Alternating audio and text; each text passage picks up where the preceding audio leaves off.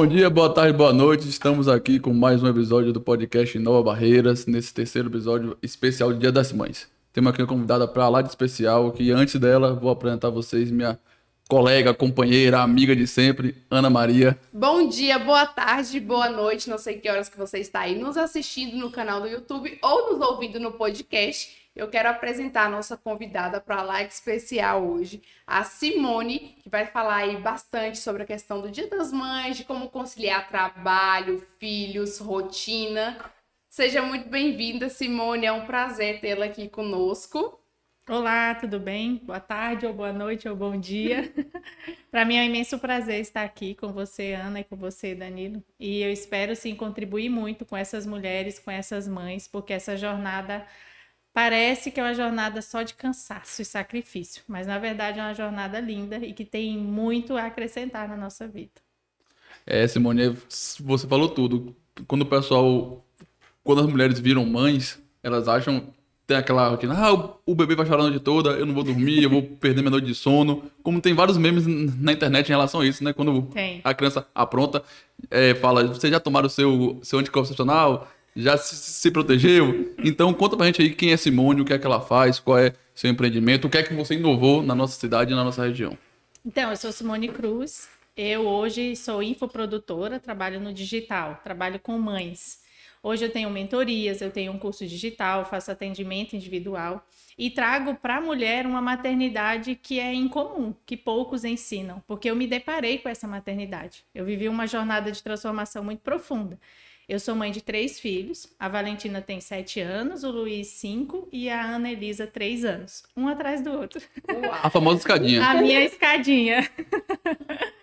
então, com a chegada da minha terceira filha, o caos se instalou. E é um caos que provavelmente a maioria das mães vivem, mas a gente não coloca no Instagram, né? No Instagram é a foto bonitinha, sorrindo, todo mundo lindo. Nossa, como que ela dá conta? Porque eu tô aqui acabada, meu Deus, eu não durmo, tô destruída. E aí você acha que o problema tá em você, porque você não consegue, né, parecer como que todo mundo parece. E socialmente é isso mesmo, Danilo. A maternidade assusta. Não, não vou ter filho, vou perder minha carreira. É. Não, não vou ter filho porque agora eu quero viajar. Mas socialmente criou-se isso, uma maternidade muito pesada e difícil. E parece que a mulher precisa deixar de ser mulher ou abandonar quem ela sempre foi ou deixar de sonhar para ter filhos. Isso é ruim, porque hoje as mulheres cada vez mais estão deixando de amar a maternidade. E aí eu me pergunto, o que será do mundo se as mulheres deixarem de ter filhos? Verdade, acho que hoje está muito voltado para maternidade é o abrir mão. É. Abrir mão de ser mulher, de ser vaidosa, de dar sua profissão. E eu acho que não é bem assim, né? Eu até tava olhando o seu perfil, assisti uma live. Gente, assisti uma live que tem no perfil da Simone, que eu, que não sou mãe, levei cada lapada na cara. Falei, meu Deus. Aquela tapa de realidade, né? É, cada choque, porque assim, é, eu vejo muito como. Depois que a gente casa, né? Todo mundo fica, e aí, os filhos, os filhos, os filhos. Quando meus filhos vão engravidar quando? Ai, meu Deus. Ai. Ou então, aproveita para dormir, aproveita para viajar, é. aproveita que depois que vai os filhos curtir. nascem, vai acabar tudo isso. E é o que eu sempre ouvi. Quando eu vivi esse caos, eu me perguntava, mas como assim? Noite sem dormir, a mulher sempre cansada, exausta, o casamento não é mais o mesmo, começa a interferir na relação dos dois, né? E o que, que eu ouvia? Não, Simone, é assim mesmo, ter filho é assim, só vai melhorar quando eles crescerem. Piora quando cresce, que fica danada, pronta, vai pra rua, aí deixa a mãe em casa, o pai sem dormir. Continua com a mesma Igual você fazia, igual você fazia com seu pai e sua mãe. Com você junto. Mas eu ia te acompanhando, você que me arrastou pro mau caminho. Era direito, você me levava pra perdição. Você me levava sexta-feira pro Casa de Porto pra te entrar lá 9 horas, porque 10 horas pagava. Esse tempo bom, viu? Tempo bom, viu? Então, essa base, essa base que é a infância, que é o período mais trabalhoso, forma esse adulto, forma esse adolescente, forma esse adulto que nós somos hoje. Então, olhar para a infância e olhar para essa mulher com outro olhar com uma maternidade que pode sim ser leve, sem culpa, que a mulher pode continuar sendo mulher, pode continuar realizando o sonho profissional. Tem adaptação? Claro que tem. tem. Você tem uma nova vida, você tem uma criança que depende de você. Não é como os cachorrinhos, né? Sim. Que você tem, deixa em casa e pode sair uhum. sem, sem estar com ninguém olhando. Mas ser mãe e ter filhos vai ter um processo de adaptação, é necessário. Mas pode ser, sim, um momento é, para ser bom e não para ser ruim. E quando eu me questionei e olhei todo aquele meu cenário, e chegou ao meu coração a seguinte frase: ser mãe não é bom. Nossa, é horrível ser mãe. Gente está cansada, parece que eu tenho que abrir mão de tudo. Quando essa mensagem chegou em mim, eu parei e falei: opa, tem alguma coisa errada aqui. Porque eu também aprendi que os nossos pensamentos não nos definem. Eu não sou uma mãe ruim, porque eu, naquele momento eu olhei para a maternidade e disse: ser mãe não é bom, não tem como botar de volta. Não tem como voltar. Mas eu falei, e aí, o que está acontecendo aqui? Será mesmo que nós teríamos a capacidade de gerarmos um ser vivo? Deus nos deu esse dom de termos filhos para a vida virar um caos? Para a gente se perguntar todo dia por que, que a gente teve filho? E aí foi quando eu comecei a minha busca por resposta. Eu falei, deve ter uma resposta. Porque será mesmo que a criança não dorme? Todo ser humano, ser vivo na face da terra precisa dormir. O que está acontecendo que a nossa vida fica tão pesada com os filhos? E aí fui atrás de resposta. E encontrei as respostas. Agora, ah, agora você está ensinando as mães a terem essa resposta para elas pararem desse medo besta. Então, pode ter filho já, viu? Ela daqui vai sair com, com seus. Calma, vai tudo na mulher. É lógico, lógico. Não, não, mas, mas você é mais experiente e madura que eu. Mas tem os medos, não tem? Quando pensa em ter filho? Não tem, vem os medos, a preocupação? Parece que é mais ah, atrapalho não. do que ajuda? Eu, não. particularmente, que eu sou homem, eu não, assim, eu não sei se homem ou mulher sofre... Tem tipo... diferença. Tem. Pronto, tem. tem. Eu não tenho esse medo, porque eu, eu, eu também sei que a responsabilidade de mãe é maior do, do que a do pai, porque ela, ela gere, fica nove meses na barriga, tem um cuidado especial. Mas eu também acho que os pais também têm que assumir essa responsabilidade que eles terceirizam para as mães. Uhum. Eu, é porque... acho que a bola, a mãe fica com mais esse peso, com mais esse medo, por causa da cultura da nossa sociedade implementou isso. Uhum. Então eu acho que é hora dos pais, do pai e da mãe dividir a responsabilidade. É, socialmente existe isso mesmo. Parece que a responsabilidade dos filhos é só da mãe ou só da mulher. E naturalmente a mulher abraça tudo. Então eu encontro mães que têm um pai participativo. E quando eu pergunto, como é? O pai coloca dormir, o pai leva na escola? Não, por quê? Não sei. Então a mulher tem esse, eu vou abraçar tudo porque parece que é só minha, minha responsabilidade. Então, esses pais precisam se levantar e entender que nós não estamos disputando obrigações. Eu falo para ela assim: eu desejo que um dia homem e mulher parem de se perguntar de quem é a obrigação dos filhos e entendam que com as crianças nós estamos desenvolvendo e construindo relacionamento. Então eu falo assim para ela: pergunta para o seu esposo que tipo de relacionamento ele quer ter com o seu filho, a sua filha, quando ele for adolescente. Será que é o mesmo que você tem com seus pais hoje? Porque nós viemos de uma educação tradicional Sim. que traz uma repressão emocional muito grande. Uhum. Essa repressão emocional, essa educação tradicional gerou diversos bloqueios que nós temos. A gente vai para o digital e descobre um monte de bloqueio necessidade de aprovação, medo do julgamento. Sim, Isso sim. são raízes na educação e tem a ver com a primeira infância, com o que eu construí sobre mim até os meus sete anos. E então eu pergunto. Que relacionamento você, pai, quer ter com seu filho quando ele for adolescente? Esse relacionamento você está construindo agora. Porque trocar fralda, dar comida, levar na escola, estar junto é construir relacionamento. Porque a gente constrói relacionamento com alguém fazendo o quê? Não é andando junto? Tendo contato, né? Tendo contato. Convivendo. E como que a gente tem contato com a criança? É brincando, trocando a fralda. sentando no chão, trocando a fralda. A não ser que o trocar a fralda seja obrigação. Quando Sim. eu mergulhei em todo esse conhecimento, eu descobri que apesar de eu estar envolvida totalmente com os meus filhos, eu estava em um período da mãe integral, vinha em um processo em que eu estava encerrando o trabalho de uma empresa e todo esse, todo, tudo isso que eu vivi me levou a uma grande transformação, inclusive profissional. Essa não era a minha carreira profissional, se tornou depois que eu me deparei com isso e falei: todas as mães precisam saber disso, toda mulher precisa viver isso, todo casal precisa viver isso. Então você é formada em? Eu sou formada em fisioterapia, trabalhei Falei? quatro anos na UTI neonatal no Hospital do Oeste, sempre amei isso. É Dava aula de pilates, é. é, abri uma empresa, fechei essa empresa com quatro anos, falo que deu errado e deu certo, porque todo erro na nossa vida traz aprendizado, a depender do nosso olhar, né? Então eu cresci Eu acho muito. que a gente. Quem, quem aprende mais quando erra. É. Do que quando acerta. Porque quando é. você acerta, aí tá tudo bom, acertei, vamos lá, não buba meu boi, vamos é. tocando. Agora quando você erra. E Você aí, quando muito eu mais. comecei a estudar sobre a criança, sobre o desenvolvimento infantil, eu precisava resolver o meu problema. Eu olhei para aquele caos e falei: eu não aceito isso aqui. Eu não aceito essa vida louca, cansada. Parece que, que os filhos são só peso. Deve ter alguma coisa errada. E fui estudar. E aí, quando eu encontrei a resposta, quando mudei minha vida, mudei o meu cenário, eu falei: nossa, toda mãe precisa disso. Isso é tão real, é tão comum que o que está acontecendo é isso: as mulheres não querem ter filhos. Sim. Entende? Sim. Então, isso foi o meu processo de transformação. E aí eu comecei a buscar como que eu trabalho com isso agora? Como é que eu faço para alcançar outras mães? Foi quando eu encontrei o digital.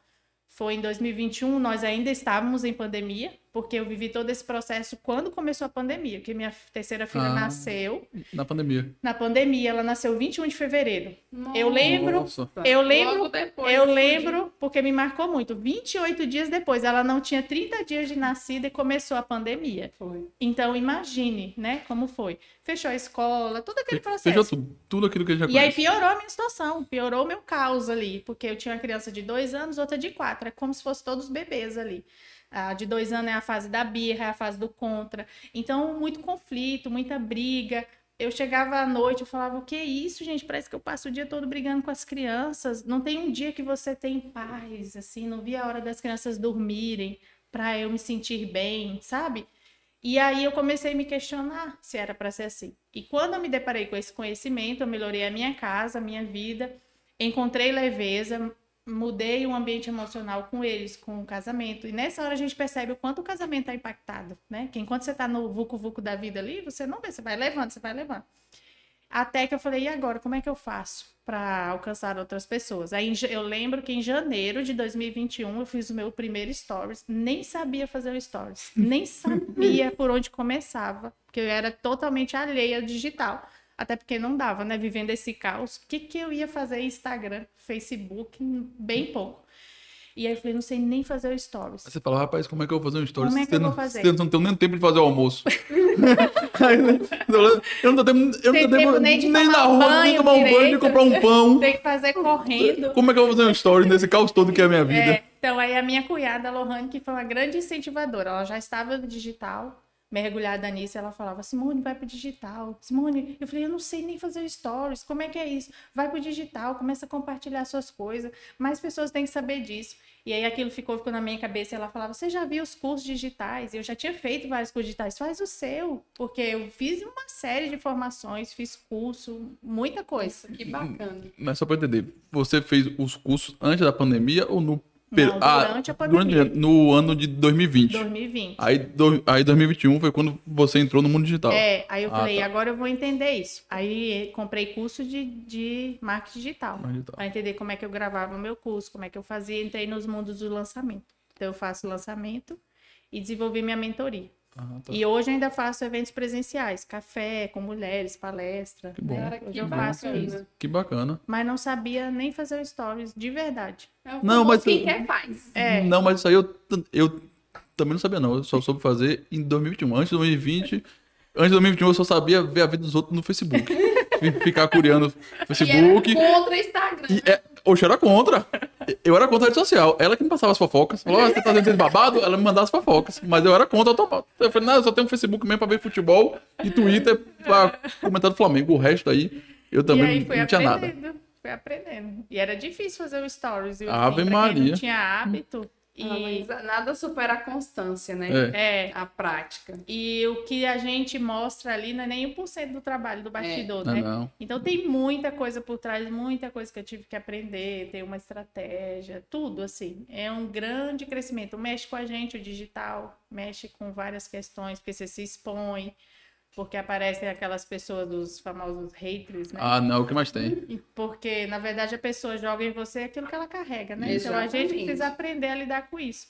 Mas foi uma grande jornada, assim. Eu, olhando para trás, eu acho que valeu a pena, assim. É o que eu sempre falo, que a, a internet é uma das melhores invenções do ser humano do século XXI, acho que de uma era. Agora, ela tem um defeito. Ela deu muito, muito voz a um bocado de abestalhado que fica aí atrás, É. só falando besteira. Rapaz, tem cada comentário que você fala, rapaz, não é possível não. A menina, a Virgínia, e diz eu vi, ela colocou lá 42 milhões de seguidores. Ou não, 43. O pessoal foi lá, deixou de seguir ela e foi no comentário do post falar: Ei, aqui no meu só, aqui no meu só tem 42.9. Rapaz, como é que o cara para o tempo pra fazer isso, velho? É um negócio assim, o mundo tá perdido. Tá. O mundo tá perdido, não É, tem condição verdade. disso não. Por isso que a gente precisa filtrar, né? Porque ela é uma grande ferramenta. Porque nesse Sim, processo, sim, ela é grande ferramenta. Se não fosse a internet, eu Não. não tinha feito metade do que eu fiz. Não. Ainda em pandemia, né? E tudo melhorou depois da pandemia no digital, né? Ficou com melhor qualidade. Muito Avançou, né? Avançou.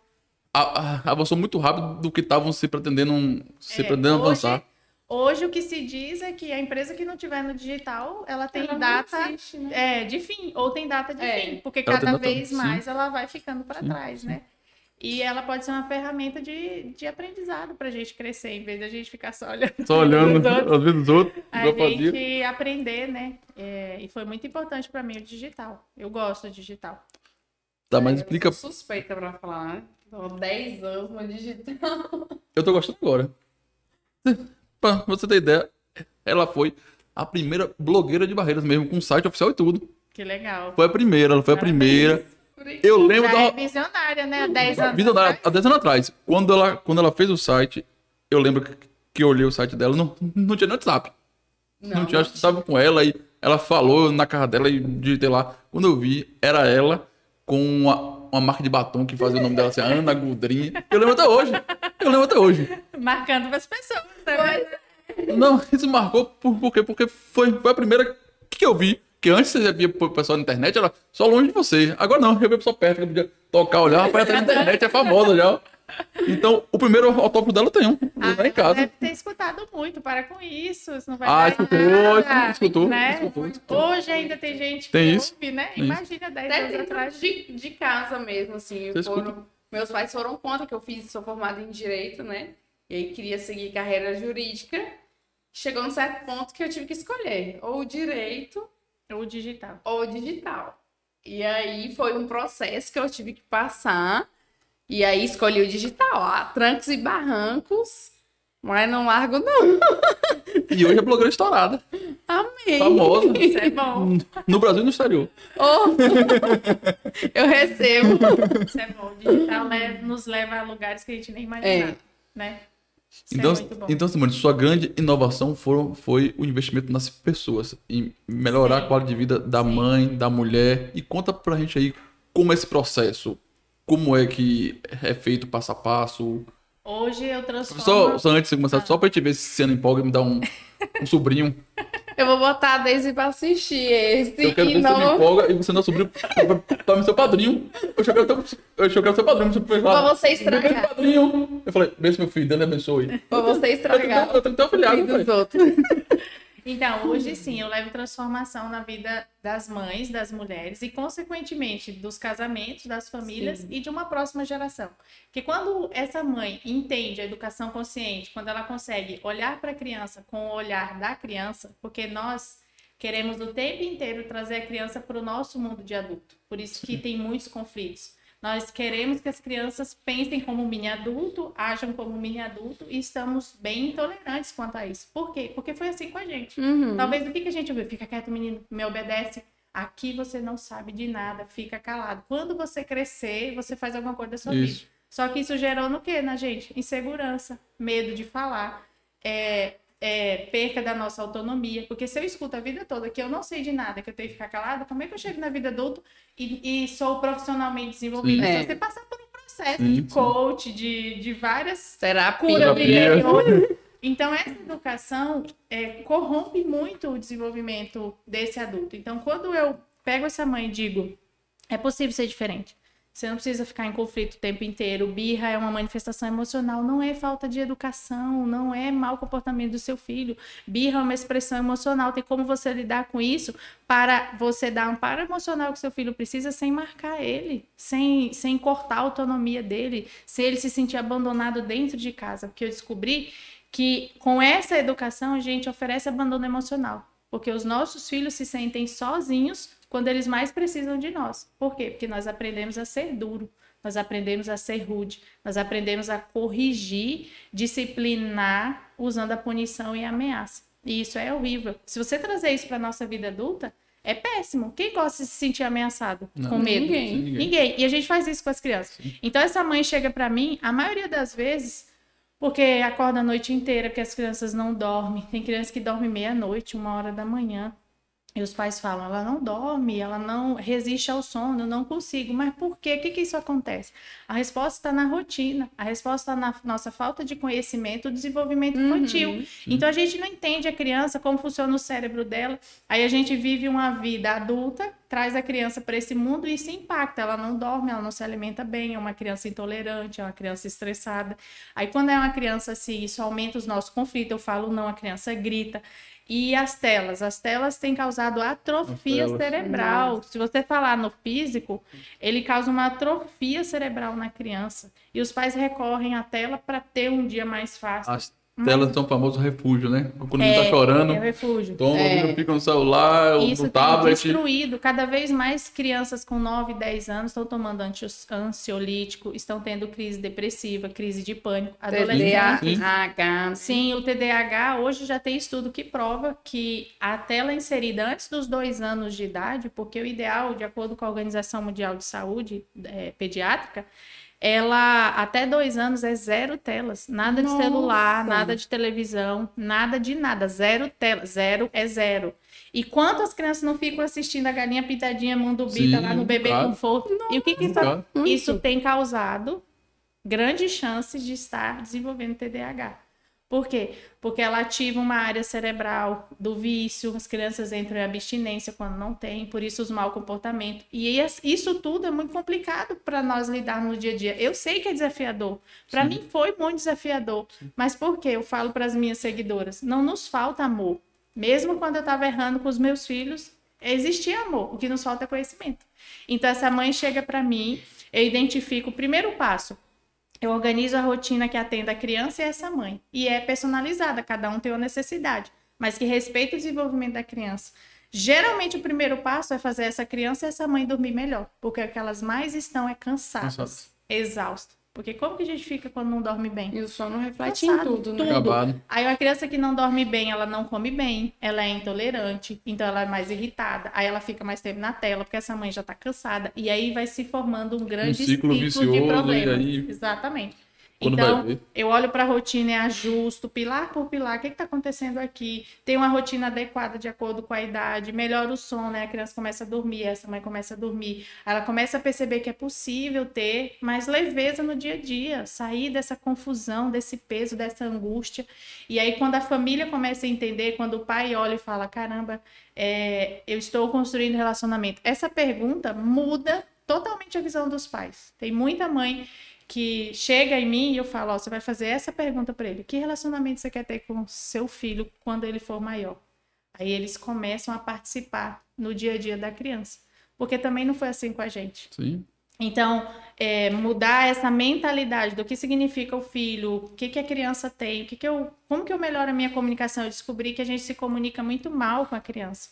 Então, a maneira como a gente fala, eles não compreendem muito bem por causa do desenvolvimento cerebral Uhum. infantil. E aí a criança não atende um comando, não faz na nossa expectativa, e eu já digo que ele é desobediente, eu já entro com punição, isso piora o estado emocional do meu filho. Para você ter ideia, a criança não, até os quatro anos, ela não tem formado o córtex pré-frontal, que é responsável pela autorregulação.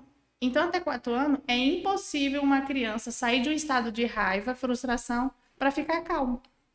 Porque ela não consegue fisicamente. Caramba. É um adulto regulado perto dela que deveria ajudar essa criança a sair de um estado de desconforto emocional para calmaria. E a gente não sabe isso. Não. E aí, quando meu filho tá fazendo uma birra, se jogando no chão, gritando, o que, que a gente faz? Eu grito mais, para, eu ameaço. Aí, quando a criança Bate. se bate, a criança se sente acuada, com medo, ela fica mais emocionalmente desequilibrada, mais ela tem um instinto agressivo. Por quê? Quando a criança tem um desconforto emocional, o cérebro primitivo entra em ação. O que, que é o cérebro primitivo? É responsável pelas funções primitivas, atacar, lutar e se defender. Por isso que a criança, quando você fala não, ah, ou ela quer bater, ou ela joga no chão, ou ela quer bater em você, ou ela pega o que tá na mão e joga no chão. É uma reação que eu falo, o dinossauro tá solto. Vai ser agressividade e irritabilidade. Esse adulto ajuda essa criança a entender emocionalmente o que ela tá vivendo e ajuda ele a se autorregular. Mas a gente tem essa preparação? Não. Claro que não. Não tem, não. E aí fica todo mundo gritando. E quanto mais você grita, mais a criança grita, porque eles têm neurônio espelho. Eles vão modelar você. Então, se eu quando eu faço uma coisa que deixa que minha mãe não gosta, ela grita comigo. Então, quando alguém fazer Não, uma coisa que eu não gosto, eu vou eu gritar. gritar. Porque eles trabalham por associação. Porque o cérebro é o único órgão que não nasce pronto. Ele vai se desenvolver ao longo da vida. E o cérebro desenvolve de acordo com o estímulo que recebe. E Por isso que querendo ou não, quando você vê o pai e a mãe, é- é- essas são as pessoas que você segue de exemplo. Então, se ele grita, eu Sim. grito. Se ele bate, eu, ele bate. Se ele xinga, eu xingo. Se ele fala um- alguma coisa, eu vou falar igual. Então, basicamente, é esse espelho que você tá, É. tá falando E a mesmo. nossa expectativa é que a criança saiba se comportar. Mas, na verdade, nós estamos no papel de instruir. Só que a gente acha que está no papel de corrigir, como se a criança já soubesse algo. E aí eu falo, nós não corrigimos as crianças, elas estão aprendendo. Nós deveríamos Ensinar. estar na posição de mestre. O que é o mestre? O mestre ensina e instrui. Porque, sabe o que significa a palavra educação? O original de educação vem do latim educare, significa conduzir para fora de si mesmo. E a gente acha que educar é embutir algo na É, criança. não, não. Eu vou te ensinar porque você não sabe de nada. E aí, o que, que a gente faz com isso? A gente não consegue ter um olhar sensível para entender quais são as habilidades do meu filho, qual é a essência que ele traz. E aí a gente afasta a criança da individualidade dela, força ela a ser algo que é da minha expectativa, onde eu não entendo que educação é conduzir meu filho para fora de si mesmo. O que é isso? É entender a fase que ele está, qual a habilidade que ele tem, o que, que eu faço para ajudar ele a lidar com esse mundo louco aqui fora com, Isso. dois anos. Caramba, O forte. que, que viu? eu faço para ensinar meu Já filho? com merece aí uma raça pra cima e compre meu curso. Arrasta pra cima e se inscreva. Só essa frase aí pode fazer rádio pra cima, compra o curso, viu? Mas vocês entenderam? Sim. Sim. Como muda sim, o nosso sim, olhar da criança? Assim, você falando, aproveitando a deixa, quem é da gente aqui que nunca ouviu o pai ou a mãe falar para que você não tem problema nenhum, que você não tem conta pra pagar, os boletos estão vencidos. Então, aquilo ali que não entra Uhum. Sim, na da gente e, sim. e a gente acha que a vida é só ter o quê? Dinheiro pra, Uhum. ou tra- é, trabalhar, ter dinheiro e pagar a conta. O resto. E outra não, crença não que importa, né? A relação É, que você tem, você Outra fazendo isso aí. que se desenvolve com isso é, é o que eu penso não tem valor. Então você cresce com a Sim. necessidade de ouvir o outro. Sim. De E aí- aprovação. Necessidade de aprovação. Aprovação. E aí a gente vira adulto e tem dificuldade em seguir as nossas vontades. Tem medo de dizer não, se sobrecarrega porque não consegue dizer não. Porque no fundo a gente carrega a crença aqui. Para eu me sentir amado, porque foi assim na infância. Para o meu pai e minha mãe me amar, eu preciso fazer aquilo que ele quer. eles esperam de mim, não quem eu sou. E aí eu cresço assim, então eu tenho que fazer o que o outro espera de mim, é onde vem as nossas crises. Significa que temos que deixar as crianças fazerem tudo? Claro Não. que não. A criança precisa de limites, é saudável para o desenvolvimento infantil. Ter limite passa amor e segurança para a criança. Mas a pergunta é: como estamos colocando esse limite? Respeita a criança? Respeita o desenvolvimento infantil? Ou nós estamos nesse lugar de criança não sabe de nada, eu tenho que falar e ela ficar calada e pronto, e aí eu estou corrompendo quem, na verdade, o meu filho veio para ser. E faz E- toda a diferença. E tem muitos. Tem muitos isso mesmo. Eu até vi um vídeo na internet que, que o rapaz fala, não, não sei quem é, mas esse, vídeo compartilhou muito. Que ele fala que tem aquela criança que, é, que tá na, na sala de aula, que ela, que ela é muito conversadeira, muito, muito animada, extrovertida. Aí todo mundo, cala a boca, cala a boca, fica quieto, não pode conversar. Aí ele fala, "Ah, ali provavelmente vocês mataram um grande empreendedor, um grande vendedor, um grande, Verdade. um grande visionário, porque Um palestrante, é porque é um jeito dele se comunicar, ele, ele é comunicativo, anda, fala. sim. Por isso que eu tenho uma sobrinha, ela tem 9 anos de idade, Alice. Ela conversa de tudo, sabe de tudo, mas é desde, desde quando ela tinha 4 anos, 3 anos. Você lembra que ela foi, Aham. que ela foi uma, uma vez com a gente lá pro Delícia, foi pra gente do Delícia. Sentou, falei, você quer o que eu quero carne, carne ao molho de gorgonzola. Ela falou, carne ao molho de gorgonzola. Eu Pega aí. Nem acreditou. Não, ela, ela, ela tava, quando eu repetir, ela tava. Sentou, Não assim, sentou, aí eu olhei pra ela assim, tentou, eu falei, tá bom. Aí eu fui, aí eu fui pegar ela, não, não. Eu sempre servi, tio. Pegou o garfinho, ó, comeu a bandeja todinha, não deu um pio. Eu estou muito satisfeita. Falou assim, eu essa menina sabe essa palavra onde, satisfeita? Eu não falei 20 anos pra falar ela. A menina com quatro falando satisfeita. Não, ela, é muito inteligente, ela é, mas tem um grande problema que é a tela. E isso deixa ela ansiosa. Tanto que ela fica ansiosa, ela, ela faz assim, ó, e tava começando a, a- a machucar. a mão dela. Deixa as crianças intolerantes, impacientes, imediatistas. Porque a tela causa atrofia cerebral. Em vez de desenvolver o cérebro, se você vê as tomografias de criança que ficam longos períodos na tela, o cérebro diminui em vez de crescer. E isso é terrível. As telas têm Tá, mas já, já, já, já que a gente entra nesse assunto e você é especialista, como é que ela tem essa, essa maturidade de, de tudo se ela não aprendeu isso, se ela vive ali? Aí, na minha cabeça de leigo, eu, eu acho que é a tela que ensina ela certas coisas, certas Para criança, é, habilidades, Então. ou eu tô errado? é porque nós não aprendemos que o limite dado à tela não pode vir da criança. Precisa vir dos pais. Dos pais. Ah, tá. Então você, Entendeu? você não é contra a tela, você é contra Não. o abuso Da tela. da tela. É. A tela, é, igual nós falamos aqui, a internet é bom? É bom. Sim. Facilita os nossos dias? Facilita os nossos dias. Mas ela, tem, que- ela também pode ser ruim. Sim. Né? Ela pode ser nociva. Ela é ruim para um adulto, imagina para uma criança. Você Ela é. A gente não se pega a horas, meu Deus, fiquei horas aqui. Você perde o controle. Aquilo ali é preparado para prender a sua atenção.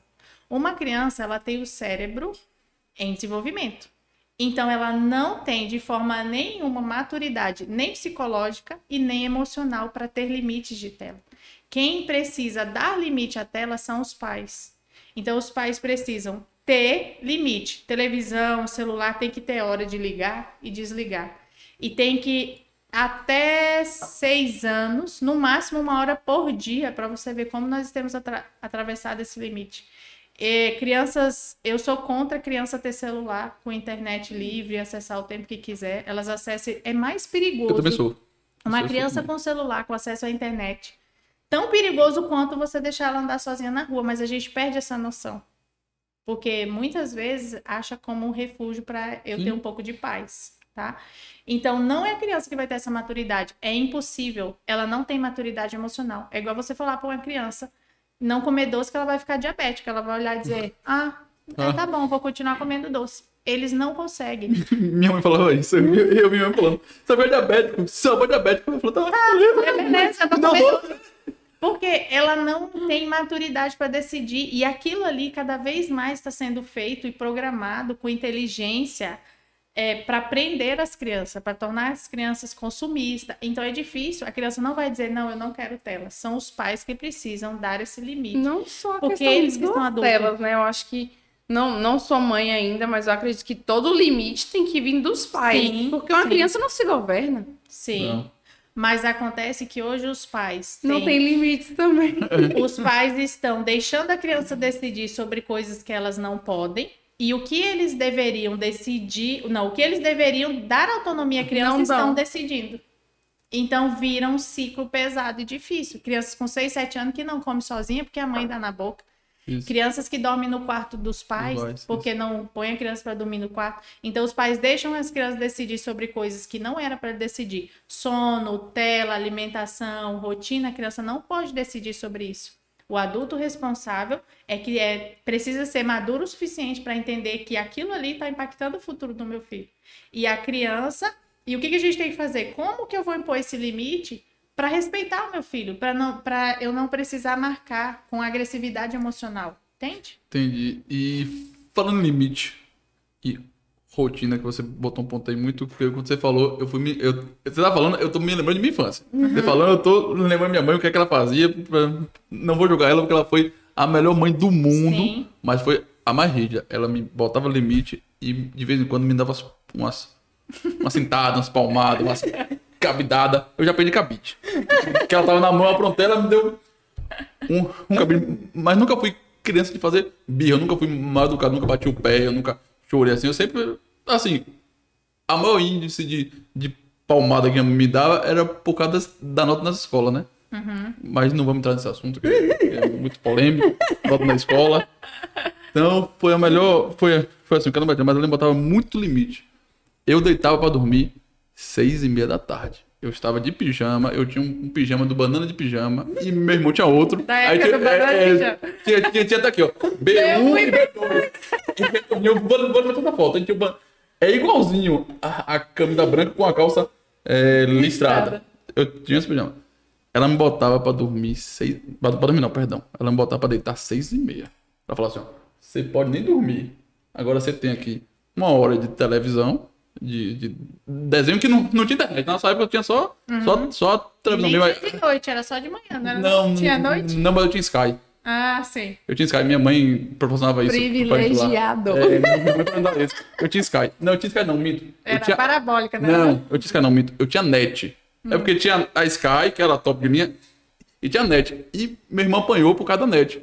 Porque mi- minha mãe, toda empolgada, com toda a dificuldade que a gente sofreu na época, ela, ela falou, filho, toda empolgada, ela falou, filho, coloquei Sky aqui em casa. A gente, é, que massa. Aí quando meu irmão viu, Era era, net.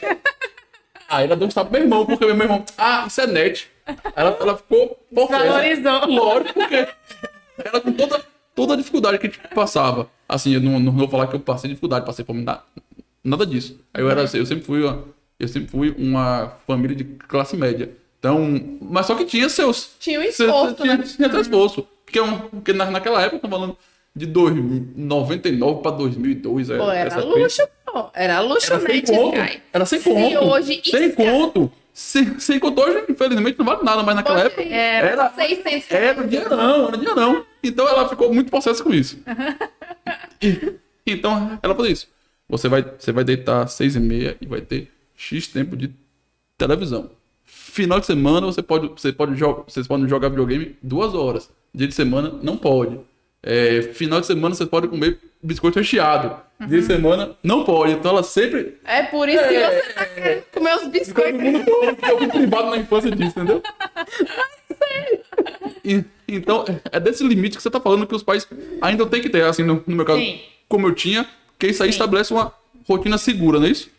Sim, as crianças precisam desse limite. A pergunta é como nós impomos esse limite. Essa educação tradicional, quando você fala não fazia birra, eu não me comportava mal, provavelmente você foi reprimido emocionalmente. Ou seja, Assim, eu minto, não. até onde eu lembro, porque ser de onde eu lembro pra trás eu fiz birra. Você fez Aí, não, bater, Fiz muita. eu não fiz mais, então, de eu lembro, de Sim. quatro unidades pra cá. Essa eu- geração dos pais lembro. permissivos, que é os pais que deixam as crianças fazer tudo, a criança não tem limite, fica até meia-noite acordado, uma hora da manhã, usa a tela descontroladamente, come o que quer, faz o que quer, é muito mais perigosa do que essa geração que tem essa educação mais rígida.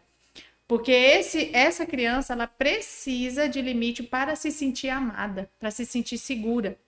E o que, que hoje existe? Hoje existe a educação do meio. Por quê? Essa educação tradicional, ela é altamente rígida, ela não olha para o emocional da criança, ela não se importa. Meu filho, você não tem vez aqui, cala a boca, fica quieto. Ela não tem um olhar para entender emocionalmente o meu filho, como que ele se sente, como é que eu posso me comunicar de uma maneira a respeitar o meu filho. Ela tem um olhar centrado no adulto e tem muito limite. Então, a educação tradicional, ela traz firmeza e nada de gentileza. Os pais permissivos, eles vão para o outro extremo. Geralmente, o pai permissivo é- são aqueles pais que vieram da educação muito autoritária. Pais militares, sabe? Altamente rígidos, inflexíveis.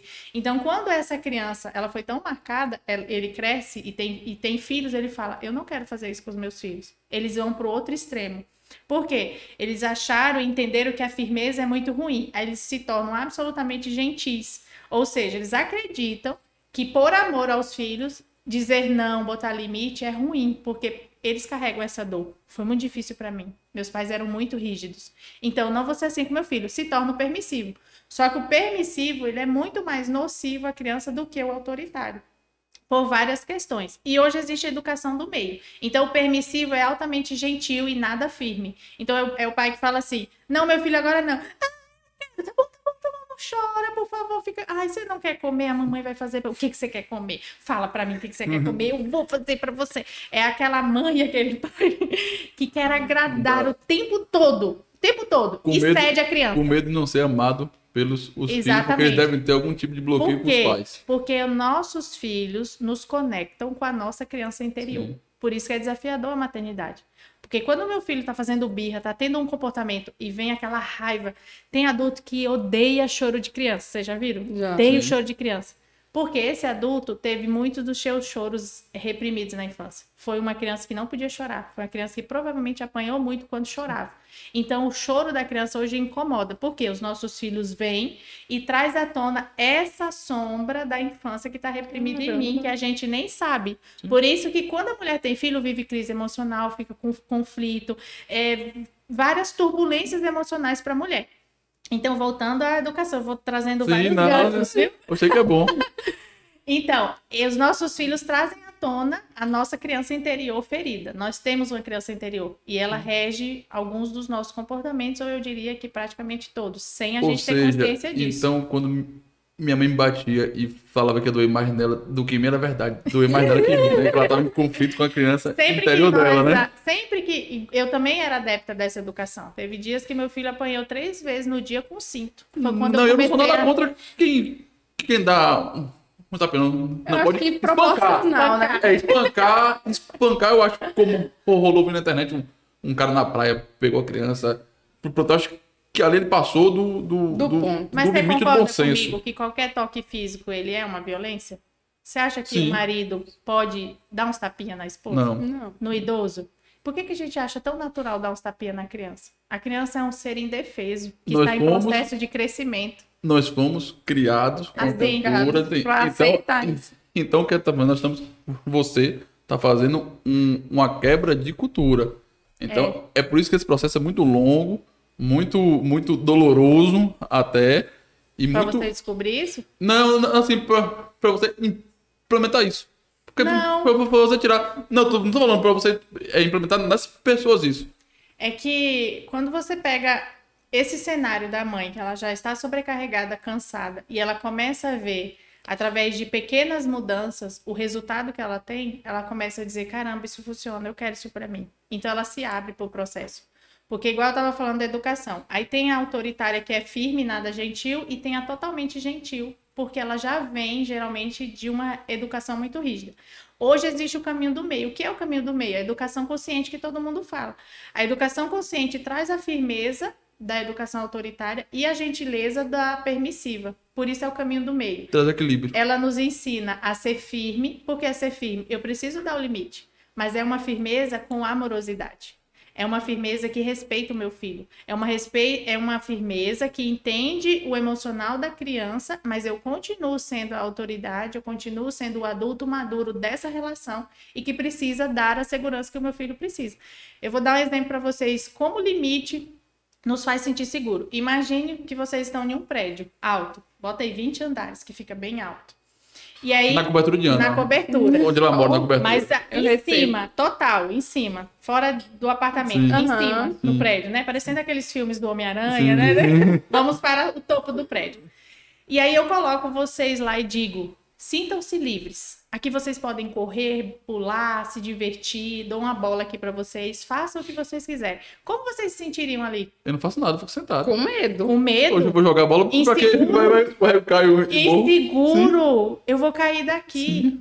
Entende? Sim. Você se sente inseguro. Por quê? Porque eu te dei, coloquei em um ambiente e disse que você era livre.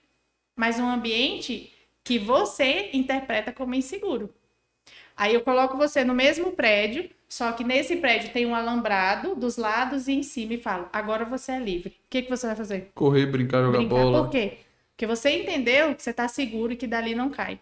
O limite na vida da criança é assim: é aquele alambrado que ela se sente segura, então ela consegue ser ela mesma.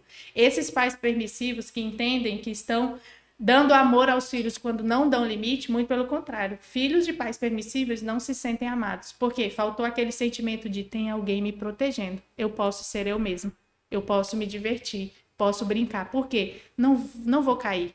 Não vai acontecer nada comigo. Existe uma barreira de proteção. E que barreira de proteção? É o entendimento que ela tem que existe um adulto cuidando dela. Porque ela é imatura emocionalmente. E ela interpreta o mundo a partir da imaturidade dela. Ou eu posso até cair, mas meus pais vão me segurar. Vamos segurar. Quando, quando eu... Então, por isso que o limite cresce um adulto que se sente muito mais amado, porque ele se sentiu protegido, amado em um período em que ele precisava, e aí quando ele vira adulto, ele se sente seguro de si. Ele, ele entende que o mundo é seguro, ele tem mais autonomia, mais segurança, e aí ele é emocionalmente melhor do que a criança que não tem limite. Por isso que os pais permissivos geram é, filhos emocionalmente desequilibrados, porque eles acabam se sentindo inseguros no mundo.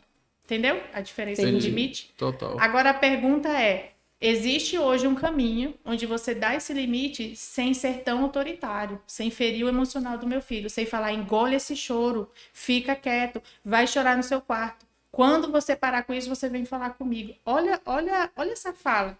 Porque a criança está chorando. Por algum motivo, ela está emocionalmente desequilibrada. Sim. Ela não tem a área do cérebro para voltar a se equilibrar. Ela está em desequilíbrio.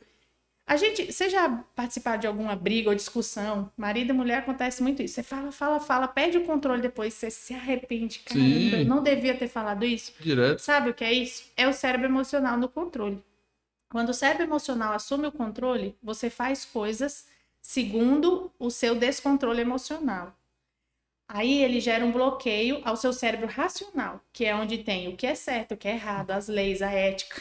E aí você descarrega tudo e se arrepende. Depois que você se acalma, é que o cérebro racional volta em cena e aí você pensa, caramba, não devia ter falado isso. Isso acontece com a gente, nós somos adultos. E as crianças não têm essa capacidade, sozinhas, de sair do descontrole emocional para a racionalidade.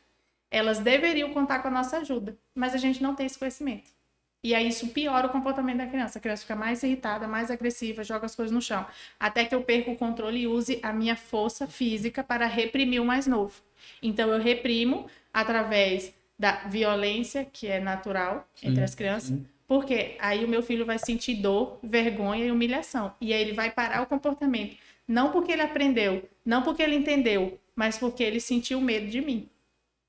Entendeu a diferença? Entendi. Então ele para de fazer aquele comportamento que eu tenho medo da minha mãe causar a dor que eu senti quando ela fez aquilo comigo. E isso vai gerando um grande distanciamento emocional, uma lacuna gigantesca entre nós e nossos filhos. E aí chega lá na adolescente, é aquele adolescente que não tem relacionamento nenhum com os pais, é o adolescente do quarto, é o adolescente que que não conta nada para os pais, é aquele adolescente que os pais falam assim: Gente, parece que não é meu filho, é o rebelde, mudou tudo, eu nem conheço mais ele. Mas na adolescência, ela traz à tona tudo que aquele jovem reprimiu na infância. E aí ele não tem relacionamento com os pais. Por quê? Porque eu construí um relacionamento à base do medo. Porque enquanto a gente é o mais forte, a gente reprime pela violência. violência. Entendeu? Entendi. Então, para mim, hoje, é, a violência não corrige, não ensina, ela piora o comportamento. E gera ainda um, um adulto marcado emocionalmente. E isso é muito ruim. Tá, então assim, é, se fizer uma, uma, uma, é uma situação de uma criança de birra, geralmente os pais fazem o quê? Dá um tapinha, reprime. Uhum. Qual, qual é o procedimento correto na sua visão? Tá, a criança está fazendo uma birra. Quando você entende que birra é descontrole emocional, já, você já começa a entender que o gritar e o bater não vai ser efetivo. Porque pensa comigo uma hora Tá, que mas não é tá efetivo, assim. irritado. Tô, tô falando a parte do, é, do advogado do diabo, do que se faz cu- costuramente. Fez lá uma birra, dá um tapa, bota no quarto de castigo, vai ficar chorando lá, mas aí depois passa e provavelmente não irá fazer aquilo por- de novo porque apanhou. Então, teoricamente, não funcionou? Funcionou naquele, naquele momento. momento. Sim. Mas funcionou, Mas porque ele entendeu. Só que lá na frente você vai pagar um preço. Vai. Tudo bem, concordamos. Mas funciona uns dois ou três dias. Sim, As mães sim. falam, eu faço, Eu faço. no castigo, tiro tudo, mas ele faz de, Ele novo. faz de novo. Eu me vi nessa situação. E você- você cria Poxa, eu fazia isso. Eu fazia isso, minha, minha mãe batia, eu ficava Ou ali. sabe o que, que Ficava você faz? revoltado e quatro dias depois tava fazendo igualzinho. Ou então você começa a esconder, mentir. Sim, então eu recebo mães sim. que falam assim, Simone, meu filho tem 5, 6 anos, descobri que ele tá mentindo, não quer contar. Isso Com já no meu idade? curso. Sim, já no meu curso. Mas é porque, se eu contar, eu vou apanhar. A educação autoritária Hum. ensina muitas crianças a mentir para os pais. Por quê? Não porque eles entendem o que é mentira. A criança não tem a capacidade de maquinar o mal. Ela trabalha por associação e por medo e por experiências emocionais. Se eu contar para minha mãe que eu fiz isso aqui, que deu errado, que aconteceu alguma coisa ou que ela não vai gostar, eu vou apanhar. Então eu não vou contar. Então é É omissão. isso aí, Eu vou fazer escondido. lá na frente, quando for adulto, pode ter um problema que ele omite, que quando vai descobrir, vai resolver, Dificuldade. já tá maior do, do Dificuldade que ele. expor que sente, dificuldade em se relacionar no casamento, porque não consegue falar, não Até consegue... no trabalho. Até no trabalho. Então trabalho. essa mãe chegou pra mim e falou assim: descobri que meu filho tá mentindo. Ela já tá comigo no curso. Aí ela, Simone, e agora? Aí ela passou já por várias etapas, já tá nessa educação consciente. Aí ela foi conversar com o filho. Ela falou: Meu Deus, tô chocada. Ele falou: Mãe, com cinco anos. Só que ele já sentiu uma abertura emocional que ele podia falar, devido à mudança dela já do processo. Aí ele falou: Mãe, eu não podia contar pra você, você ia me bater, eu fiquei com medo, como é que eu vou te contar? E aí ela começou a perguntar. E aí ela começou a falar: Filho, eu quero dizer que eu tô aqui pra ouvir você, que o que você faz eu quero te ensinar o que é certo, o que é errado. A gente pode aprender isso juntos. Então, esconder, filho, não vai resolver. Mas eu sei que eu errei. Porque quando você me contava, eu batia mesmo. Ela falou, eu batia, é verdade. Quando ele me contava as coisas, eu batia. Por quê? Essa é a nossa mentalidade, de que eu estou corrigindo. Mas não é corrigir, é instruir que eles precisam. Eles precisam de instrução. Só que uma instrução firme e gentil. Uma instrução que eu sou firme, onde eu tenho que ser firme. Essa é a minha resposta, filho. A minha resposta é não. Agora, o meu não eu preciso ter a habilidade de lidar com o emocional do meu filho. Meu então, Deus, é difícil, viu, gente? Eu, eu disse, não é não. Eu tô aqui é bugada. É eu tô bugando.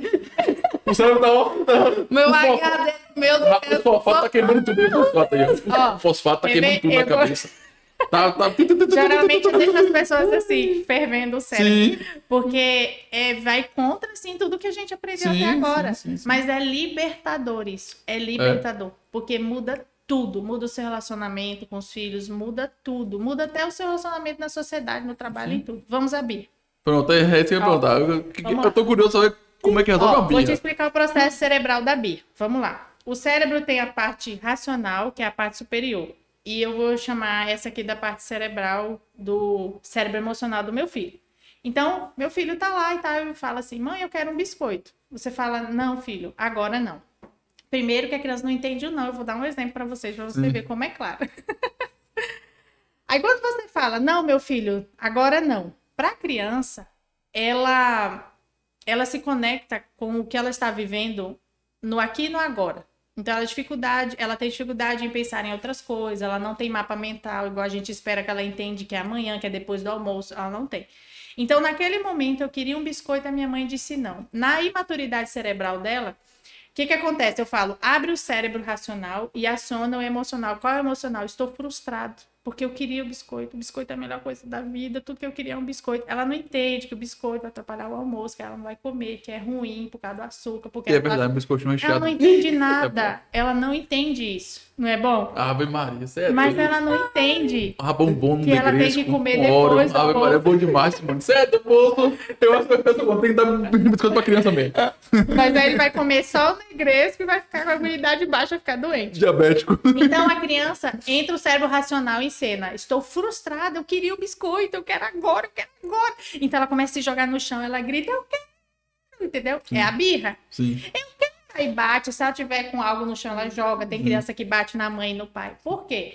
Porque no cérebro dela, abriu a tampa, soltou o dinossauro. O dinossauro tá solto. O que, que o dinossauro vai fazer? Ele vai gritar, ele vai jogar no chão, ele vai bater. Então, essa criança está sendo levada pelo cérebro emocional, igual a gente numa discussão. Só que ele não consegue sair desse estado e voltar à racionalidade. O que eu deveria fazer? Primeiro, você primeiro tem que estar no controle, porque quanto mais você grita, mais a criança Sim. grita. Então, filho, o ideal é tirar a criança da cena, tira ela de perto do biscoito, pega ela no colo, vai para outro cômodo da casa, vai lá fora. Porque enquanto ela tá vendo o biscoito, ela só consegue pensar Dá naquele biscoito. biscoito. Isso é do cérebro infantil, ela não tem a nossa capacidade cerebral. A gente trata a criança como um mini adulto e eles não são mini adulto. Aí, o que, que eu faço? No, quando ela está em descontrole emocional, você precisa ajudar a criança a se acalmar. Por quê? Eu preciso fazer o cérebro racional dela voltar em cena. Não adianta conversar, dizer que se ela não comer vai atrapalhar o amor. Não adianta dar sermão. Ela não consegue ouvir, porque o cérebro emocional está no controle. Ela não consegue pensar, o racional está bloqueado. Então, tira a criança de cena para ela se acalmar. Filho, eu estou vendo que você está muito nervoso. Nomeia sentimento. Ele não sabe o que é raiva, não sabe o que é irritação, ele nem sabe que ele está descontrolado emocionalmente. Por isso que a criança precisa de instrução, não é de correção. Filho, eu estou vendo que você está muito nervoso. Você ficou chateado, né? Porque você queria o biscoito. Eu sei, eu entendo. Nossa, é super difícil ficar sem comer o biscoito. Eu sei, filho. É uma delícia o biscoito óleo. Eu sei, meu filho. Eu entendo você. Percebe que eu estou dando amparo e validando o que ele está sentindo? É verdade. É ruim. Eu quero o biscoito, não é? É bom o biscoito. Filho, eu entendo o que você está sentindo. Eu entendo que você quer o biscoito. O biscoito é a melhor coisa do mundo. Mas olha só, a minha resposta agora é não e vai ser depois. Ah, então, o que eu chamo de acolhimento. Então, você acolhe o que ela está sentindo. Vem cá, eu vou te ajudar a se acalmar. Vamos ali fora, vamos fazer outra coisa. Às vezes a criança não quer nem que você toque. E aí você demonstra empatia com o seu corpo, olhando para ela dizendo: Eu estou aqui com você. Filho, eu sei que é difícil, mas a minha resposta continua sendo não. Eu entendo você. É bom, né, o biscoito? Então você demonstra que entende o que a criança está sentindo e é, ela se sente amparada e ela começa a se acalmar. Depois que ela se acalma, que ela voltou ao seu equilíbrio emocional, passou ali um tempo, pode ser depois, você resgata esse assunto. Fala, lembra daquela hora do biscoito? Então, filho, eu te falei que não podia. E você ficou muito chateado. E aí você se jogou no chão e você gritou. Eu entendo. Você pode ficar chateado, filho. Você pode sentir isso. Mas você não pode jogar no chão, bater na mamãe, porque são coisas diferentes. O sentir é uma coisa e o comportamento é outra. A gente trata como se fosse uma coisa só. É. Você não pode ficar com raiva e bater no seu irmão. Claro que ele pode ficar com raiva. O irmão pegou um brinquedo. Se você tivesse aí mexendo no seu celular e eu pegasse da sua mão, você ia, você ia ser minha amiguinha? Não. Não ia, mas por que, que com a criança a gente acha tudo insignificante? Então, eu digo, filho, você pode ficar com raiva. É verdade, ele pegou o seu brinquedo, mas você não pode bater. Porque se comportar baseado em um sentimento é uma coisa, ter o sentimento é é outra. Entendeu a diferença? Sim. Então a gente começa a ensinar a criança que o sentir é permitido, que o que ela sente é importante para mim, que ela pode me falar dos sentimentos dela. Inclusive, ela cresce com essa mentalidade de que o que eu sinto é importante. Mas o que eu vou fazer com o que eu sinto? Aí entra o comportamento. X. Mas na hora que ela está desequilibrada emocionalmente, ela não vai ouvir. Por quê? O cérebro emocional está em cena, a tampa está aberta, o dinossauro está Tá solto. Quando ela conseguir trazer de volta o cérebro racional, é a hora da conversa. E aí é muito mais efetivo. Você entendeu a diferença ou Gente, não? mas tem que Sim. ter muito controle emocional. Tem que ter. E aí Meu você Deus. acolhe, valida e ensina a criança. Entendeu? Só que aí também Tem o que ela tá. o- O que ela ensina, o que ela tá inovando, que é o motivo dela aqui no nosso podcast, é que, além disso, de, de você ter um lançamento muito melhor com os seus filhos, você vai estar criando uma pessoa muito melhor. Você Sim, vai, vai estar criando um adulto sensacional. Então é, é assim que. Quando eu era pequeno, voltando a quando eu era pequeno, quando, quando, quando, quando minha mãe falava assim, ó, é, você, a sua geração vai mudar o mundo, eu falava, ah, mundo, mas o mundo é um negócio Muito grande. muito, muito grande. Então, a- agora eu percebo que com pequenas ações que a gente pode fazer no dia a dia nosso, a gente pode mudar a vida da, da pessoa e ele, se, ele vai se tornar, essa criança no caso, vai se tornar um adulto melhor, vai ter uma família melhor, vai Uhum. impactar na vida dos filhos dela, no relacionamento, no casamento dela, e assim você muda todo Toda a um sistema, toda a sociedade. Ou seja, não é um negócio que você muda de hoje para amanhã. Uhum. É uma, é uma coisa que leva tempo, é uma coisa que demora, é uma coisa que é programada. Mas então, muda muito a Não muda, vida. muda. É por isso que eu falo. Até a frase tá aqui, ó. O maior investimento que pode existir é nas pessoas. É porque são, são nas pessoas que a gente pode realmente fazer isso. A gente só muda a sociedade, o mundo, quando a gente investe nas pessoas. E isso você faz. E investe na gente. Não, isso É. você faz é, é investimento pessoal. Uhum. É, é, é um investimento pessoal. É uma coisa muito bacana. Eu não, eu não sabia.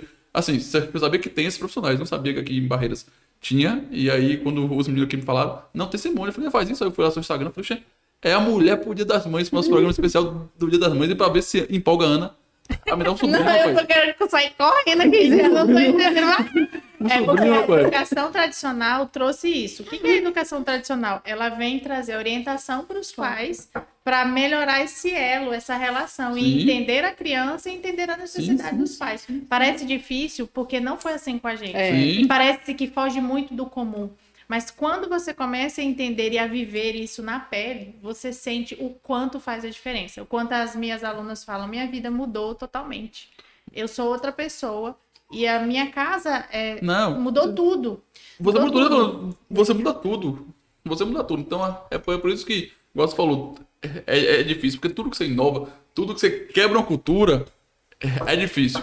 É, É. difícil. Porque nós, nós- nós estamos numa cultura aí de quantos anos atrás?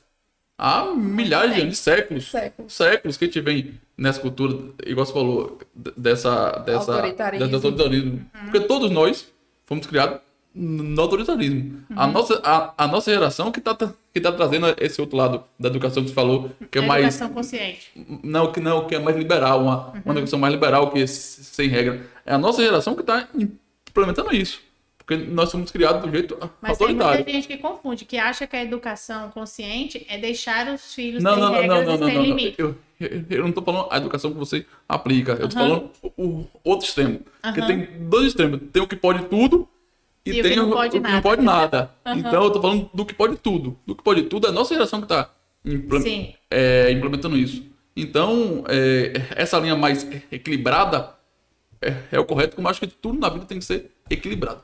Tudo com certa, certa dosagem, certo tempero de, de equilíbrio dá certo.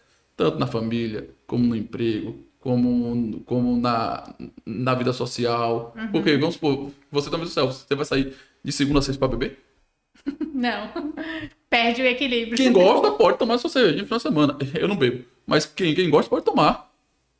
Então, tudo na vida tem que ter equilíbrio. Eu acho que essa, essa educação consciente é o, é o ponto É o do equilíbrio. equilíbrio da Tem- educação. Não é pode tudo, também não- pode nada. Eu acho traz que eu, muita clareza para os pais. Sim, traz. A gente fica com dúvida, será que eu tô acertando? Traz. Será que eu tô fazendo certo? E quando eu acessei tudo isso, eu percebi o quanto eu estava distante emocionalmente dos meus filhos. Porque a gente não se conecta com eles sendo assim, sendo, sendo rígido, reprimindo o que eles sentem. E cada vez eles crescem se sentindo longe dos pais. E isso Ó, é ruim, eu- a gente não Eu quer. vi uma frase uma vez de um terapeuta que eu gosto muito de acompanhar, que é o Benito Ribeiro, que ele fala o ele falou o seguinte: é, os pais eles vão sempre causar traumas nos seus filhos.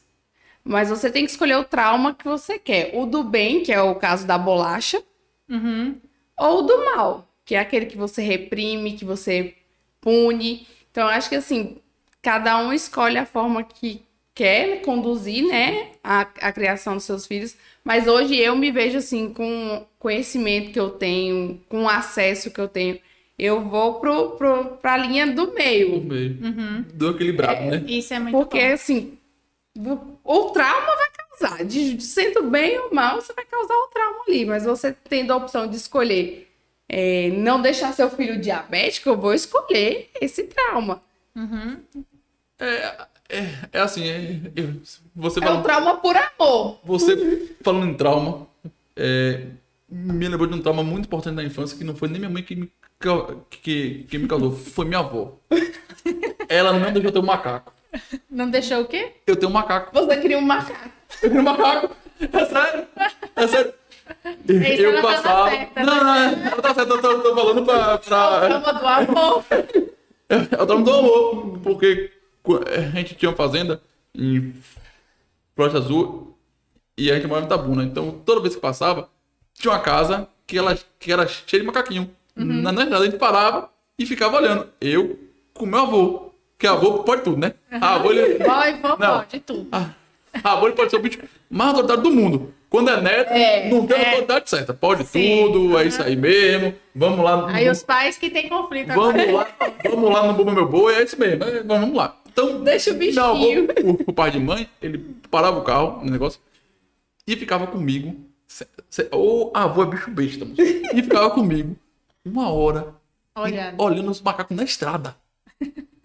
Na estrada. Então, quando eu falava que queria um, ele queria comprar, mas minha avó não deixava. Vai que é teu Você é louco, pessoal, não dá um macaco em casa. Se eu tenho juízo, uma criança. Então, eu tenho esse trauma aí. Olha aí. De, de... O trauma do amor. o trauma do amor. Você queria um macaco e não conseguiu. Não, eu não queria macaco, não consegui, tá vendo, Simone? Simone, aproveitando o gancho aqui que eu- você, tava, você tava chegando, eu falei pra Ana que, que esse podcast ia finalizar com a surpresa. Lembra que eu falei? Ah, lembro, eu tô curiosa. Tá curioso, né? Tá curioso, né? Pra ela também. Ah, mas- e foi certinho. Pa- Se fosse combinado, não dava certo. Ai, meu Deus. A Rabino Simone aqui com tudo. Ah. Você é pai. Mentira! É. É? É de primeira mão? É, vai dizer Só que como o programa só vai no ar depois do Dia das Mães, eu posso falar só pra você aqui. Não. Coisa boa. Ai, tá bom.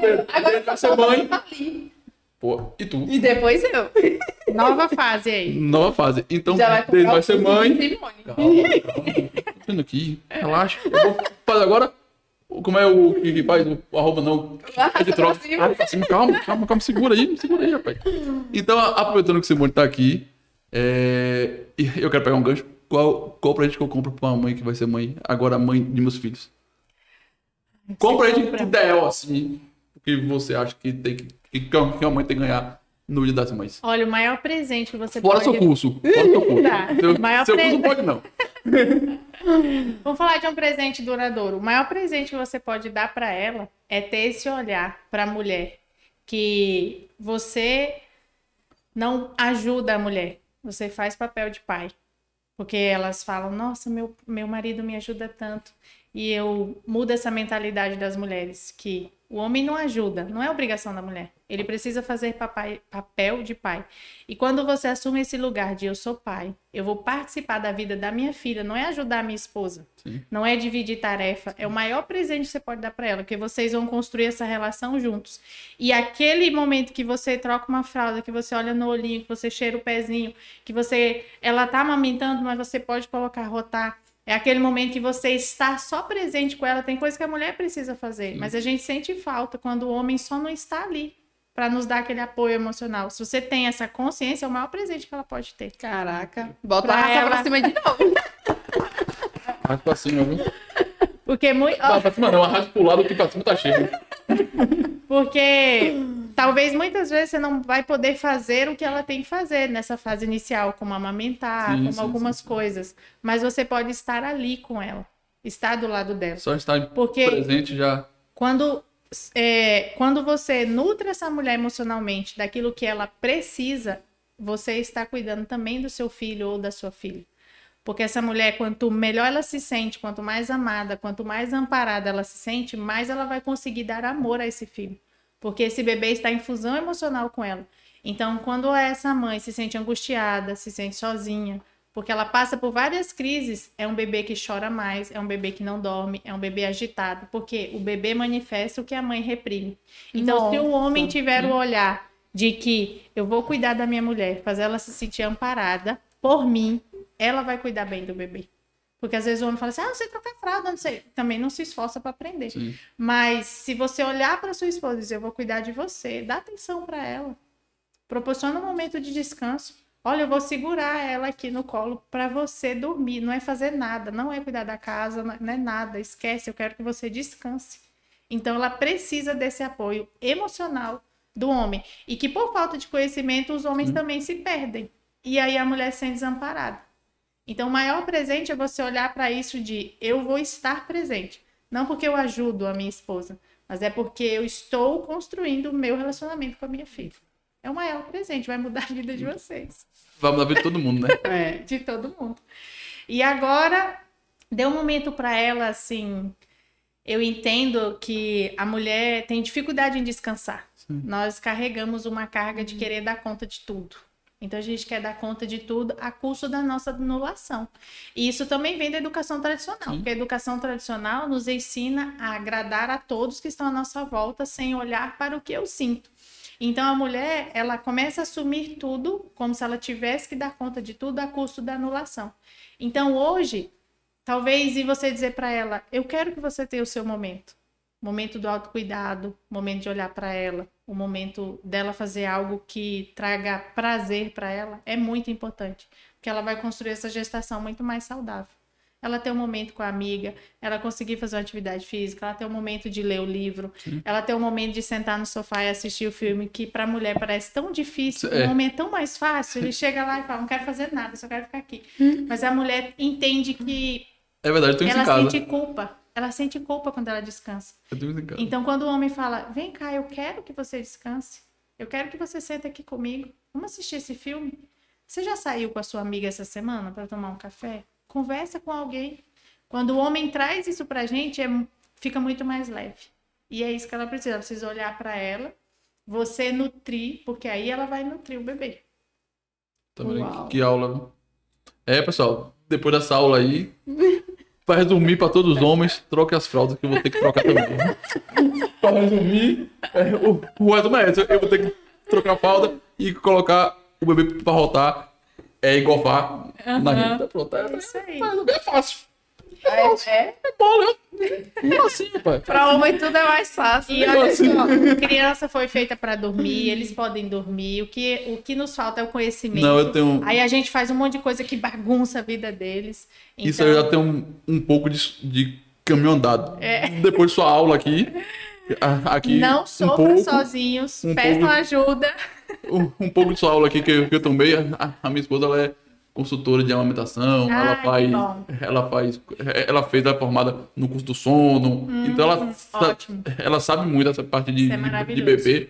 Os Ela meus dormem. domina como um pouco, então é esse problema eu não vou ter, eu só vou ter problema para me, me adaptar para fazer o que precisa fazer, mas a gente faz um esforçozinho também que nada é, É impossível, não. Mas quando você muda essa mentalidade, naturalmente o comportamento vem. Você vai É. ver como vai ficar mais leve. Os meus também hoje dormem. se- Sete horas tá todo mundo dormindo lá em Caramba. aí, tá vendo? E Então, dormem até amanhã. Ela a noite inteira. Noite toda. Quando tá resfriado, quando tá com alguma coisa, é comum. Mas aí- Mas eles dormem, sim, seis e meia, sete horas no máximo, tá todo mundo dormindo. E à noite é o momento do casal. O casal tem que resgatar o momento a dois, tem que jantar, tem que ter o momento, tem que ter o descanso. Criança não foi feita para curtir a noite. A criança precisa dormir quando o sol se põe e acordar quando o galo canta. Para você ver como tá tudo invertido. É. As crianças dormem meia-noite e acordam meio-dia. Aí E é o, o ritmo biológico todo alterado tem causado Aí muito problema. Muda tudo. muda tudo. Ou seja, então, minha mãe há 30 anos atrás já estava certa de me Já. colocar Já. deitar Sim. seis e meia da tarde. Imagina, não tinha tanta televisão, Não. tanta tela. Igual quando você vai pra fazenda, pra roça. Tinha Das mesmo, não. seis e meia, sete horas, tá todo mundo com sono. Tá todo, todo é mundo, né? verdade. É, é Pouca mesmo. luz, não Os tem estímulos. estímulo. É. E todo mundo acorda cedo. 4 horas da manhã, 5 É. horas, tá todo mundo em pé. E Caçando a vida é fazer. muito mais feliz. É. Isso. Então, Simone, infelizmente nós chegamos aqui no, no nosso tempo, no nosso horário. Foi fantástico, foi fantástico. Eu não imaginava que seria tão, tão, como a Ana fala, tão tapa na cara da, Não, gente assim. eu já vim preparada aqui pela live e falei, meu Deus. Eu, eu não imaginava que seria tão legal, tão divertido, tão é, educativo. E eu, eu tenho certeza que eu, como ando aqui, a gente sa- saiu da- daqui com um pouquinho de uma visão muito melhor do, do que é educar um Muito. filho. Ainda mais eu agora que vou passar por esse processo todinho que você descreveu aí, entendeu? De ser pai e ter que trocar fa- é, a fralda, de colocar o menino pra rotar, Dá Construir banho. dar relacionamento. banho, construir Dar relacionamento, banho. construir relacionamento, Cuidar da esposa. cuidar da esposa, de tudo. Então, a gente não pode só terceirizar a culpa pra, Sim. pra a mulher. O homem também tem que ter sua parcela de responsabilidade. É, porque ela precisa Não é só ser que- acolhida. Isso né, não é só aquela. Como quando a gente foi criado. O homem tem que botar o dinheiro em casa e pagar a conta e o resto é resto. Não. A gente tem que fazer parte também de, de um, de um processo que melhore toda a família, toda a relação interpessoal com cada membro ali. Então, muito obrigado pela sua visita aqui. Nós temos aqui uma lembrancinha para você do nosso podcast. Ai, Es- gente, Espero que você goste. O Foi prazer feito. foi todo meu. Eu amo falar sobre isso, amo conversar. Ah, E então- eu fico muito feliz. estar Então a gente aqui. vai fazer a segunda edição com você, a segunda parte do, do, do Ah, eu podcast com, com você. tá Ah, vendo? Simone, mas Pronto, agora. Mas a segunda parte eu só faço também quando a tiver um filho. Ou uma filha. ou qualquer coisa. Um Vamos, cachorro. Nem tem um cachorro. Nem tem um cachorro. Um cachorro. Ela tem que ter um cachorro, não tem um cachorro. Um cachorro tem que. Sei lá. É porque. Ou coisa por, por, porque tem um bocado de gente que é, que é, que é meio doida que substitui um filho por um cachorro. Então. Eles estão me chamando de doida. Então, Agora vai ter uma Eu vou pro cachorro. Pronto. Olha, a convidada que deu uma aula pra gente, só volta aqui quando você Não, antes Não de mais nada. não. É, É, não não funciona sob pressão. Simone. Vai rolar um cupom de desconto aí pros nossos telespectadores. Ah, mas eu tô, tô precisando? Vou assinar esse cupom aí. Bom, podemos pensar em alguma alternativa. Tá vendo? fazer alguma. Quem não chora Boa. não. Você jogou. Então, pessoal, chegamos ao fim do, do nosso podcast. Muito obrigado. Siga nossa página no, no YouTube e nosso, e nosso podcast no Spotify. Nós estamos no Spotify. Nossa. nós estamos no Spotify, né? Muito bom, Nós estamos para todo o Brasil e para o mundo. Aqui o negócio aqui é Bom. organizado. muito bom. Então, Compartilhar, né? Com- compartilhe, curta, assine o sininho, faça um bocado de coisa aí. Me sigam no Instagram. Pronto, a- a- agora é a hora dos arrobas. Simone vai deixar o, o, o arroba dela aí, te bota embaixo. Qual é o seu Meu arroba? é arroba eu, Simone Cruz. Tem uma comunidade para mulheres, tem um curso e é fantástico mergulhar nesse universo. Não. Venham, conheçam esse projeto. É fantástico mesmo. Você tá de parabéns pela, pelo seu curso, pela sua profissão, pela sua linha que você resolveu é, adotar em sua vida. Entrem e aproveitem, porque tem muito conteúdo bacana no perfil dela. Gente, tô falando que eu assisti, foi cada lapada. E olha que eu nem sou mãe ainda. Então, você que é pai, que é mãe, entra, acessa lá, que vocês vão gostar bastante. E vocês nos encontram no Instagram, no arroba Danilo Henrique 11 e arroba Ana Gudrin. Quero agradecer a presença de todos vocês aqui. E até a próxima. Tchau!